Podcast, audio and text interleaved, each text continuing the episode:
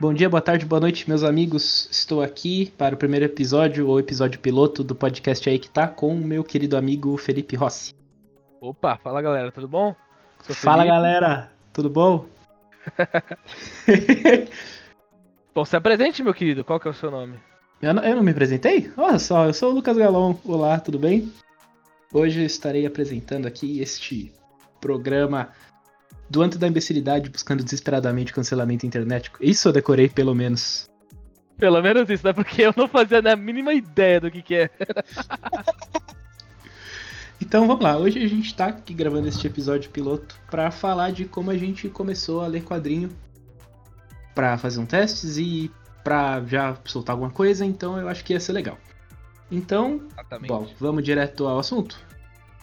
Bom, por que você não, já que você é o apresentador, por que você não começa falando? Uh, então a gente vai dividir entre infância e quadrinhos de verdade da vida ali quase adulta, descobrindo que você gosta de coisas a mais do que Homem-Aranha e Capitão América, não é mesmo? Exatamente. Então tá bom. Eu acho que quando eu era molequinho, eu lia bastante Turma da Mônica, eu acho, na verdade. Tipo, Caraca, eu curti... Turma da Mônica é uma. É bem clássico, né? É, eu curti a real Turma da Mônica, cara. Tipo assim, eu lembro de várias histórias assim. E na minha época, eu, vi, eu li a Turma da Mônica e tava saindo aqueles filmes Cinegibi da Turma da Mônica, saca? Caraca, sei, sei, sei. E aí, mano, era o cross media, cara. Era isso, mano. Era meu rolê. Turma da Mônica, tá ligado? Mano, você acredita que, tipo, eu nunca pirei tanto? nessa quesito de turma da Mônica e tal. Que Caraca, já que a gente tá falando de infância, vou aproveitar e fazer o gancho aqui. O, o HQ, né? Eu não sei nem se HQ é mais charge, né? O que eu mais li na minha vida foi Mafalda, velho. Puta, mano, vou te confidenciar, porque eu nunca li Mafalda na minha vida. Cara, Mafalda era incrível. Eu tinha um encadernado, não lembro do, do que que era, de qual, qual editora que era e tal. Mas eu lembro que era tipo um compiladão, tá ligado? Da Mafalda. Uhum. Ele era, tinha uma capa rosa, assim, ele era bem bonito esse, esse compilado. E, mano, era... eu li aquela porra, tá ligado? Incansavelmente, assim, sabe? Eu gostava muito, muito, muito. Caramba, que doido, cara. Eu lembro que quando eu era menor de charge, eu lia o meu pai, cara. É, até vou puxar esse gancho depois. Meu pai sempre teve quadrinho, tá ligado? Uhum. De casa, quando era moleque. Então, cara, ele tinha bastante coisa do Garfield. Sim. E, cara, tem, tem um monte de tirinha do Garfield aqui em casa, assim. Que eu pegava para ler, cara, direto, assim. Garfield pra caramba, tirando a turma da Mônica. Mas acho que contato com quadrinho na infância era, era mesmo isso, assim. E no mundo dos quadrinhos, na verdade, aí tinha os, os desenhos, né? Liga da Justiça, os desenhos do X-Men e tal. Eu não consigo lembrar do meu primeiro contato com a HQ em si, porque, tipo, aqui em casa nunca eu tive esse primeiro contato. Meu pai nunca foi o cara disso, sabe? Uhum. Eu meio que. Acho que eu descobri por conta própria, entende? Sei, legal. Legal. eu acho isso até meio engraçado, assim, porque, tipo, eu sou um cara que sempre vai atrás dessas paradas e tal. E se eu gosto, Sim. tipo, eu tento ir a fundo, assim, sabe?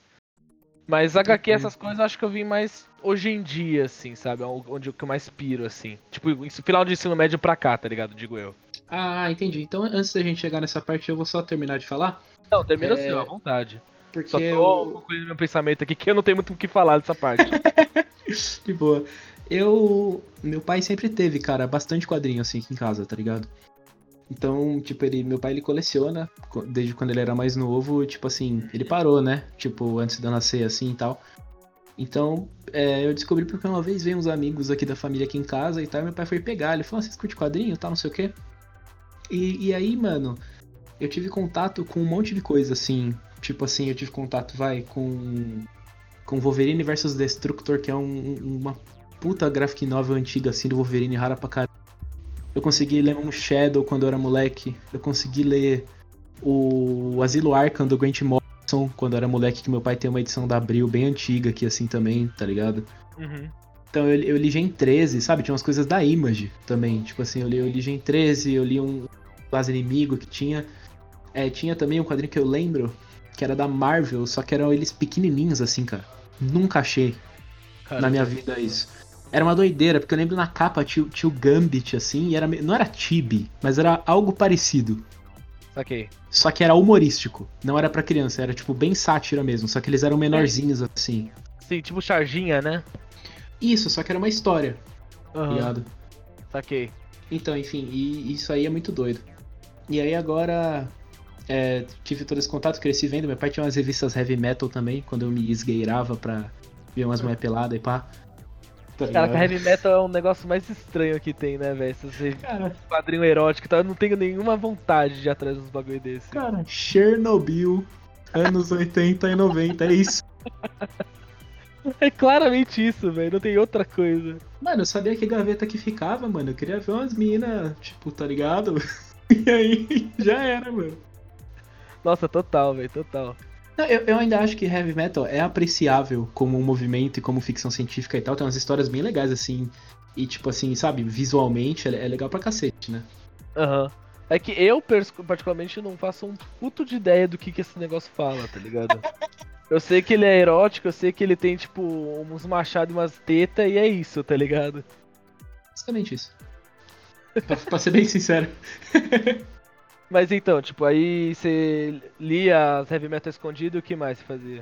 Cara, ele, ele tinha, tinha heavy metal, tinha a Raça das Trevas, que é o Nightbreed, já ouviu falar? Nossa, cara, de cabeça não não não me vem nada. Então não A Raça, da. Ra- a Raça das Trevas, o Nightbreed, é um quadrinho do Clive Barker.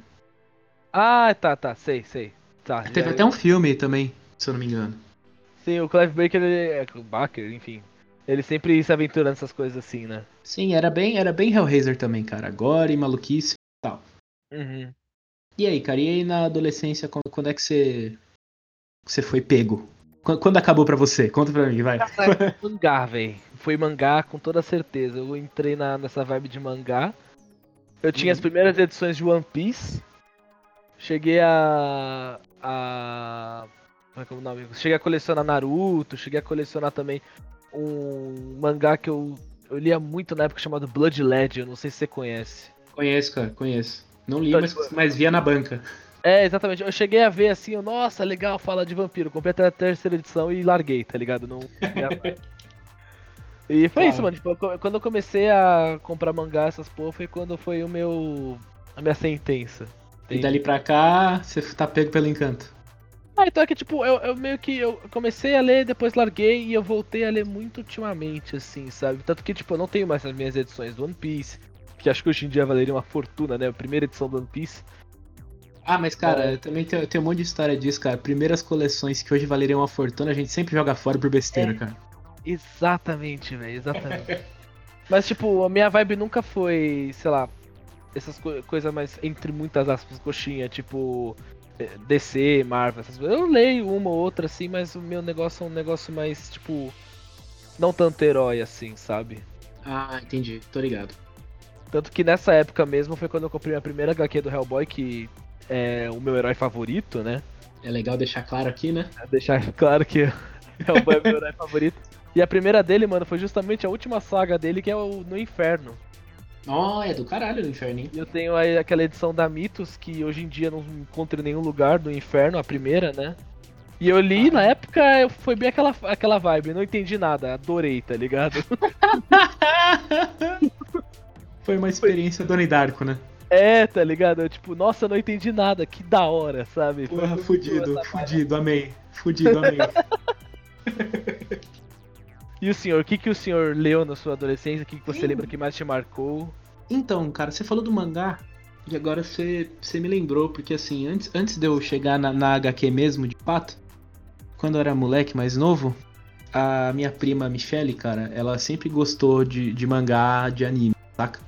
Sim. Tipo, ela desde sempre foi uma influência pra mim, assim, desde que eu era moleque ela me mostrava os anime, tá ligado? Ela me emprestava, mano, DVD do Ultraman, DVD do Cavaleiros do Zodíaco, assim, a Michelle meio que meio os meus gostos naquela época que eu trouxe pra cá, saca?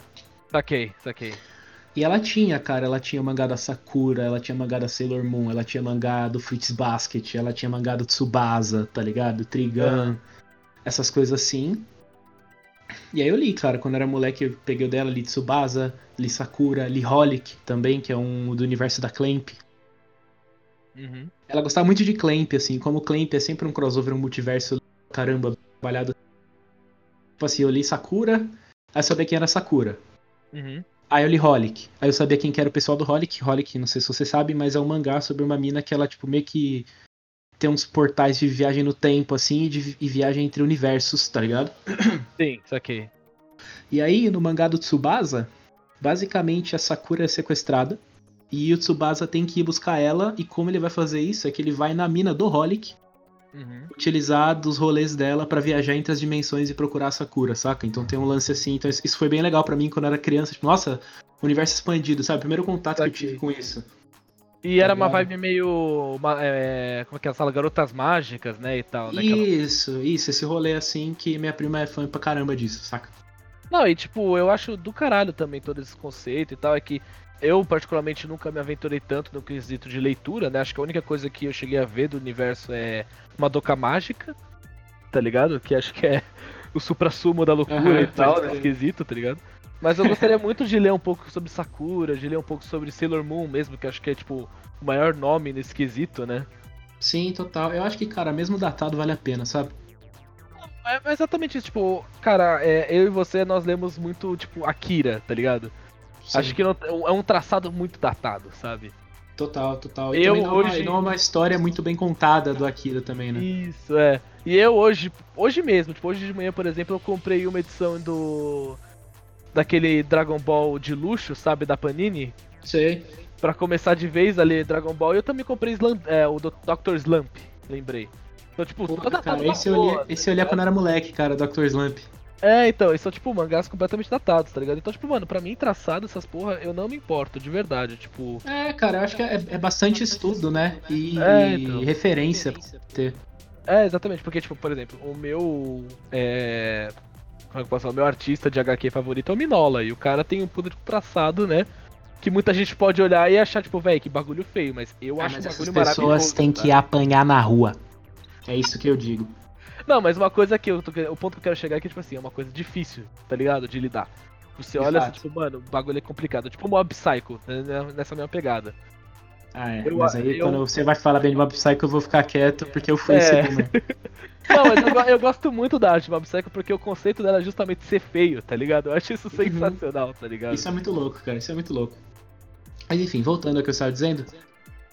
Ahn, Cara, eu lembro que um dia passou V de Vingança no SBT. Hum. muito tempo atrás.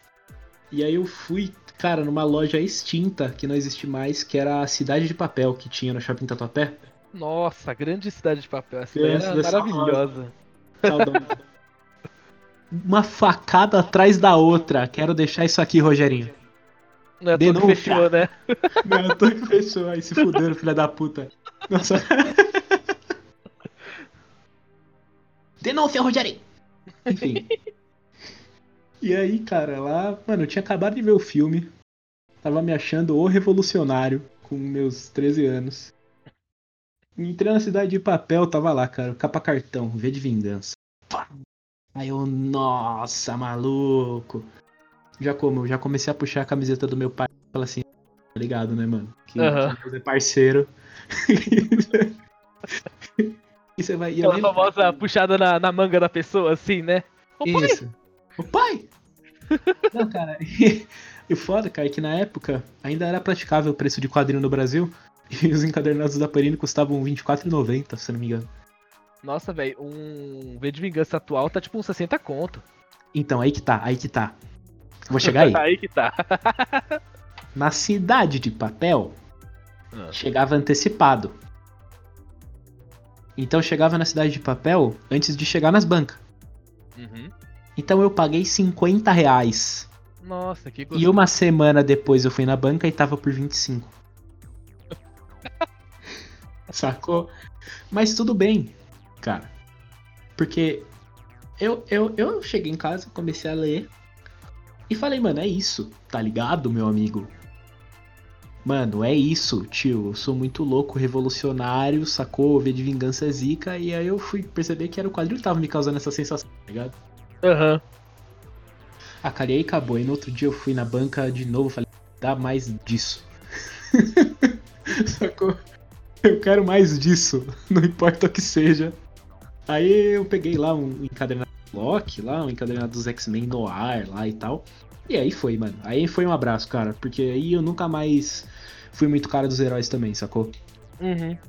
Aí eu já comecei nessa época ali ver de vingança.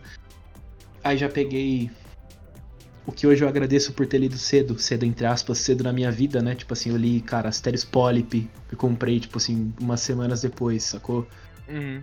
Li Asterios Polyp, li alguma coisa de Hellblazer. É, sacou? Já eu fui tendo contato com esse tipo de coisa, sabe? Li algumas coisas da Vertigo, algumas coisas do Grant Morrison, mais do Alan Moore, então já fui conseguindo entender. E aí fui no YouTube, fui procurar os, os canais que tinham, então já comecei a ver vídeos sobre quadrinhos. Foi que ferrou de vez. É, aí- é que foda, né, mano? A internet ela é uma benção, mas ao mesmo, ao mesmo tempo ela fode a gente, né? Porque a gente começa a ir atrás de umas coisas que às vezes não era bom a gente ver, né? Ah, cara, é que nem, mano, porra, velho. Aí nunca mais tive dinheiro na vida, basicamente, de sete anos pra cá. É, velho, é uma coisa meio difícil, né, velho, de lidar, comprar essas porra e tal. É difícil pra caramba. Tipo, mano, Mas- um dos que mais me marcou, que é assim, eu gosto muito da história, mas o que mais me marcou foi o preço, é o Devilman, tá ligado? Nossa, é uma bica, hein?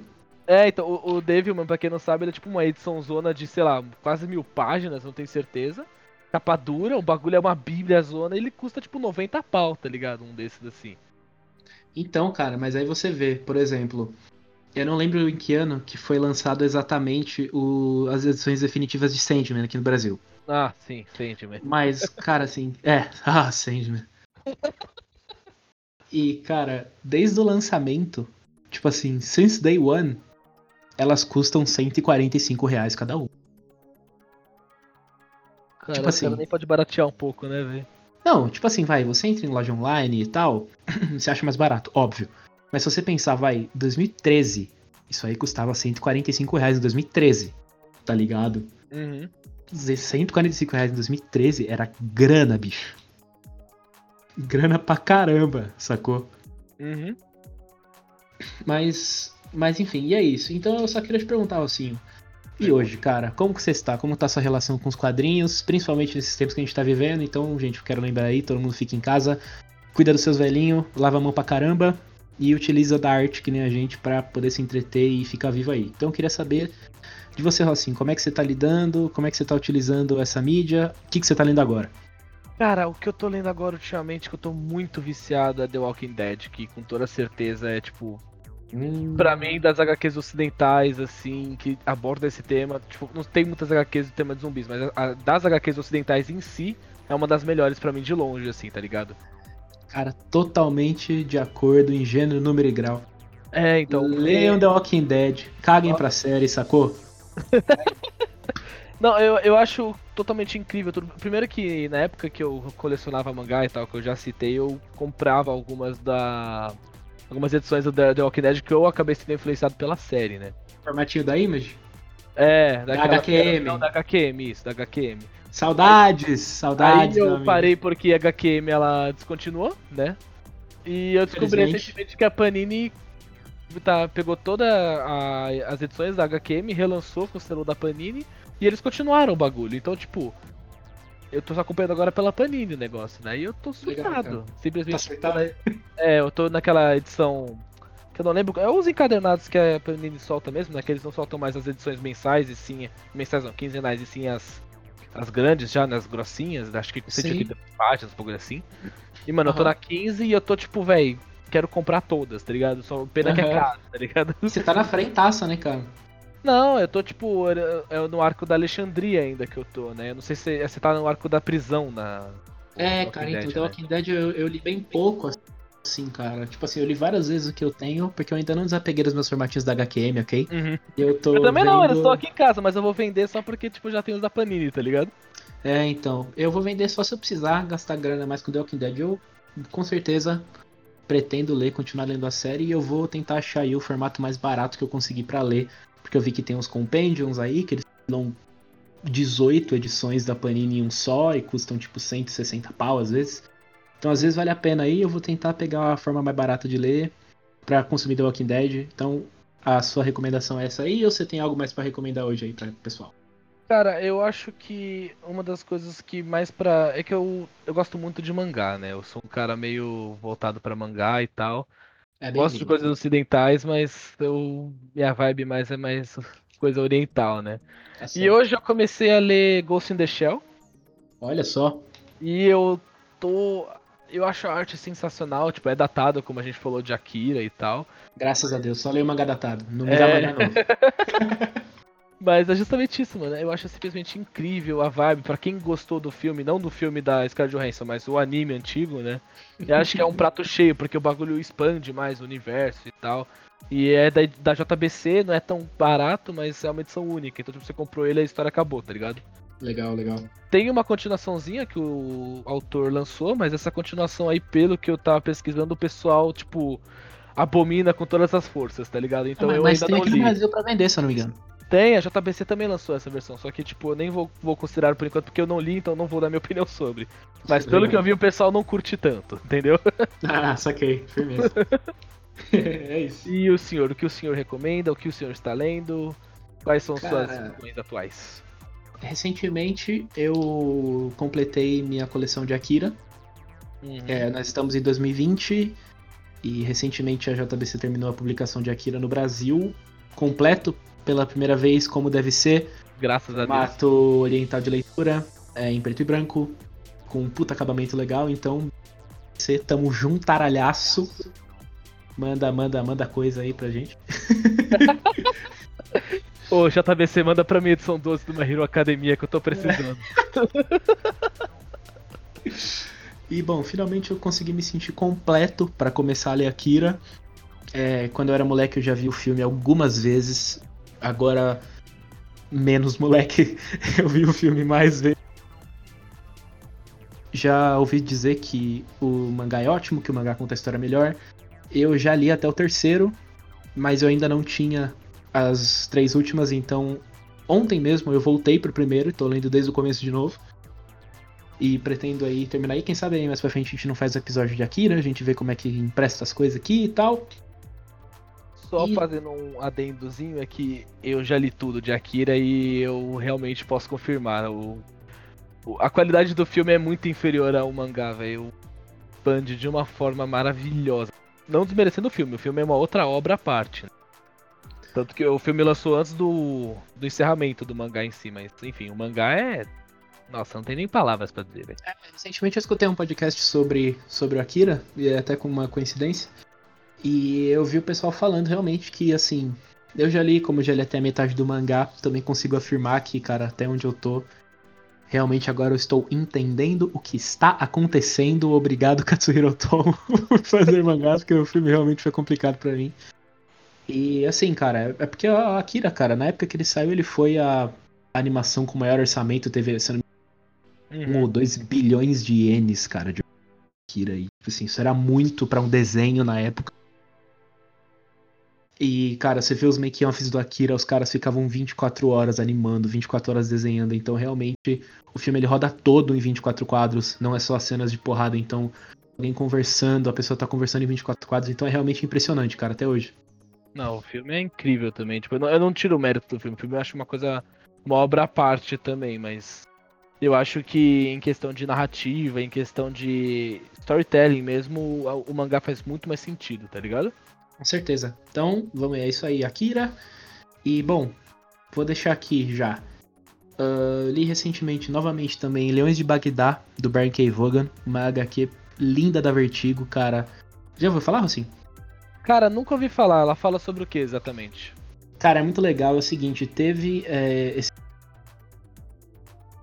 real que realmente quatro leões fugi- fugiram das jaulas lá no meio da terra, sacou? Uhum. E eles foram fuzilados pelos soldados, tá ligado? Sim. E, bom, essa, essa HQ ela conta, tipo assim, desde eles fugindo até o momento deles, deles morrerem e tal. É... Conta uma aventura deles, conta o passado deles antes deles estarem no zoológico e tal. E é uma. Por mais que se tenha animais, é uma, uma HQ bem sobre humanidade mesmo, sabe? Tipo assim, quando Sim. você vai ver as questões filosóficas e tal.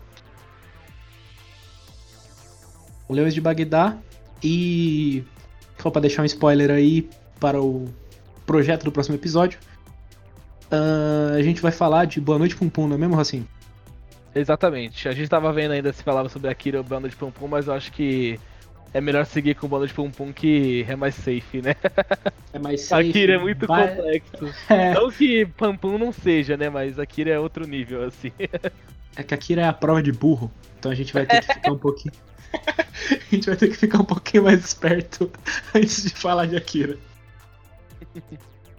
Então, bom, é, a gente vai pretende fazer os episódios de Boa Noite Pum Pum de acordo com os lançamentos da JBC. Então o plano é a gente fazer sete episódios sobre Boa Noite Pum Pum, conforme a gente for lendo um por um. É, não vai ser todos de uma vez, então o próximo vai ser sobre Boa Noite Pum Pum, o outro vai ser sobre outro assunto, e enfim, a gente vai lançando conforme a gente for lendo, tirando nossas conclusões e tal. É, Rocinho, você tem mais alguma coisa a acrescentar antes da gente terminar este maravilhoso Pop Quest? Pô, divulga aí, velho. Se você gostou, dá um, dá um, um fortalecimento para nós, né, que nós tá precisando aí. É piloto, então vai tá cagado, acho que é, é fato, mas. É, primeiramente, desculpa aí, né? Isso aí tinha que estar tá no começo, né? mas tudo bem. Mas é isso, gente. É. Puta, dá, bota fé que nós vai fazer um bagulho top. E esperamos que tenha curtido o conteúdo que a gente falou aqui. É isso aí, cara. Segue a gente no Instagram. É Felipe Rossi e Lucas Galon. Se a gente for falar o arroba, vocês vão se confundir. Então, só procurar nosso nome e a gente vai estar lá, eu acho. Eu acho que não é tão fácil assim, mas tudo bem. É isso aí. Tá bom? A gente vai deixar na descrição aqui do podcast os nossos Instagrams e, e os nossos e-mails. Se vocês quiserem mandar um e-mail pra gente pedindo alguma coisa, manda no Instagram que a gente, né? Pelo amor de Deus. Mas se quiser mandar e-mail, eu adoro receber. Porque eu não tenho obrigação de responder na hora. Então, isso é muito legal. Exatamente. Então, tá bom. Queria agradecer a todos os meus amigos que escutaram, todos os amigos do Rocinho, todo mundo que chegou aqui. Queria agradecer a você que conseguiu cavar fundo o suficiente na internet para chegar e ouvir a gente falando aqui sobre coisas que a gente não sabe. Então, meus parabéns. Você conquistou muito a sua vida. Você é um ocupado igual a gente. Parabéns, meu amigo. É isso. Então, muito obrigado a todos. Eu sou o Lucas Galon. Essa é a sua deixa. Rossi. Isso aí. não vou mudar. Não vou tirar. Desculpa, eu tava, eu tava, girando o fio do meu fone. Eu tava com. Puta que pariu. Eu achei que, eu achei que você ia falar que tava girando o meu spinner. Aí o bagulho ia ficar. Eu acho que ia ser uma fala melhor, né? Mas tudo bem. Então.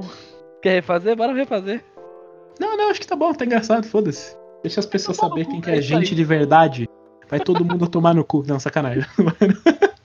então termina essa porra aí. Falou pra vocês. É isso. Muito obrigado. Grande abraço. Longos dias e belas noites para vocês. É isso aí. Beijão, galera. Até mais. Thank